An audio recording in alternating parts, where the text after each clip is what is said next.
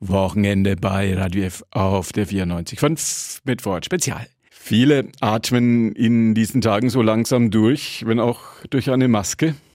Wir haben gerade von Yvonne Coulin, der Chefin der Kongress- und Tourismuszentrale, gehört, wie das aus ihrer Sicht so weitergehen kann, das große Bild sozusagen. Und jetzt klären wir, wie die Überlegungen da sind, wo jetzt viele Türen wieder offen sind.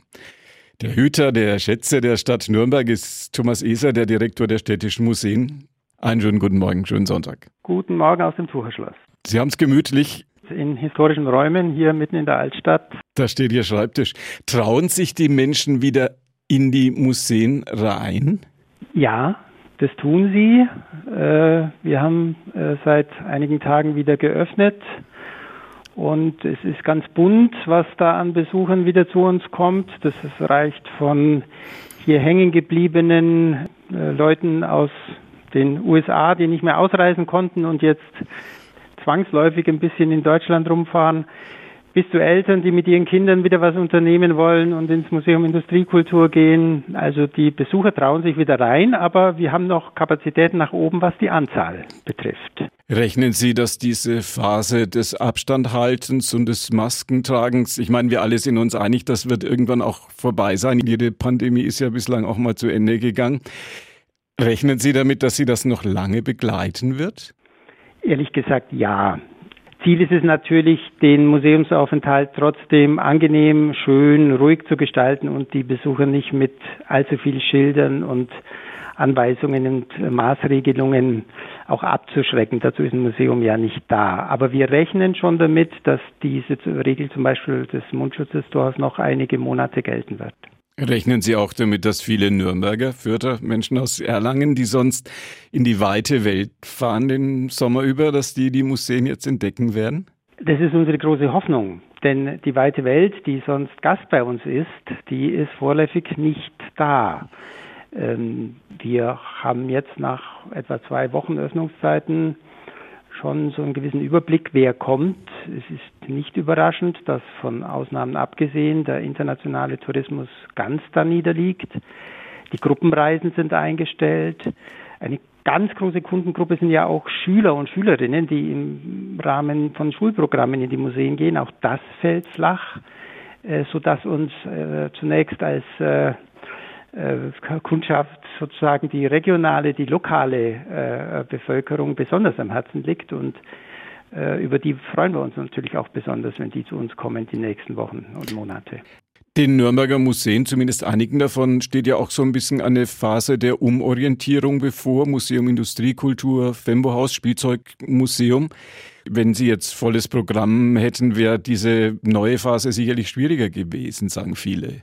Also es war zu Beginn des Lockdown äh, auch für uns ähm, so ein bisschen Sprachregelung, Motivation, äh, Mitte März, April über zu sagen, ja, jetzt haben wir gewisse Freiräume, jetzt können wir den, die Umbauten planen, jetzt können wir mal in Ruhe überlegen, was wollen wir denn in den nächsten fünf bis zehn Jahren umgesetzt haben.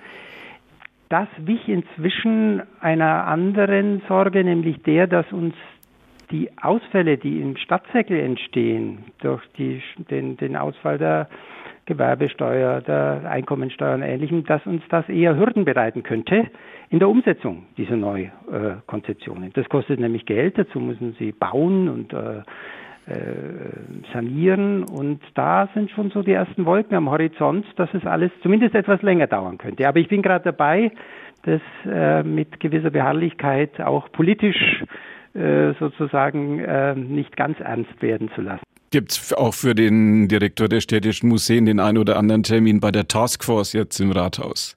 Das ist richtig. Das ist für uns natürlich eine gute Entwicklung, dass wir jetzt eine Bürgermeisterin haben, die sich der Kultur annimmt. Und ich bin da ganz zuversichtlich, dass nach den ja verständlichen äh, Nöten, die äh, eine städtische Finanzpolitik hat, äh, dass man dann äh, nicht gerade wieder die Kultur sozusagen in Anspruch nimmt nach dem Motto, das kann am ehesten wegfallen, andere Dinge sind wichtiger. Da muss man halt jetzt Überzeugungsarbeit leisten. Und eine schöne Überzeugung für uns wäre natürlich auch ein wachsender Besucherzuspruch in den nächsten Wochen und Monaten. Und Kulturhauptstadt Europas wollen wir ja auch noch werden. Da haben wir ja eigentlich auch ganz gute Chancen, Corona hin, Corona her. Da wäre das ja sicherlich auch ein Signal in die falsche Richtung. Das ist richtig. Wir stehen im äh, Abschluss äh, der Erstellung der schriftlichen Unterlagen für die Kulturhauptstadtbewerbung. Und ich denke, es wäre jetzt auch nicht das richtige Signal in Richtung der Entscheider, dass äh, ein Aspirant auf diesen Titel Kulturhauptstadt Europa gerade im Kulturbereich besonders haben wird. Corona, Steuerausfall hin oder her. Alle versuchen es in diesen Tagen auch digital. Das ist ja das Zauberwort dieser Tage. Viele sagen, das funktioniert in den Museen ganz schlecht, da die Menschen ja doch so ein bisschen den, den Geist des Ortes sehen wollen. Bei uns hier im Nürnberg Dokuzentrum, Saal 600, Dürerhaus, das sind ja Orte, die ganz besonders auch von diesem Geist des Ortes leben. Wie viel digital geht und wo wird losdigitalisiert? Äh digital geht immer noch ein bisschen mehr, als wir schon haben, würde ich mal zusammenfassend sagen. Ähm, Sie haben recht, äh, Museen sind vielleicht Gott sei Dank äh, Orte, die sich diesem Digitaldruck äh, nicht ganz öffnen müssen, weil sie seit alters her eigentlich davon leben, dass man etwas anschauen kann im Original, dass man die sogenannte Aura eines Ortes oder eines Kunstwerks empfinden kann. Äh, und dass es vielleicht auch genügt, mit einer klugen Beschriftung, die daneben an der Wand klebt, Informationen zu verteilen. Man muss das nicht immer mit einem Handy oder mit einem Audioguide bekommen. Man muss es nicht, aber man sollte das Angebot haben.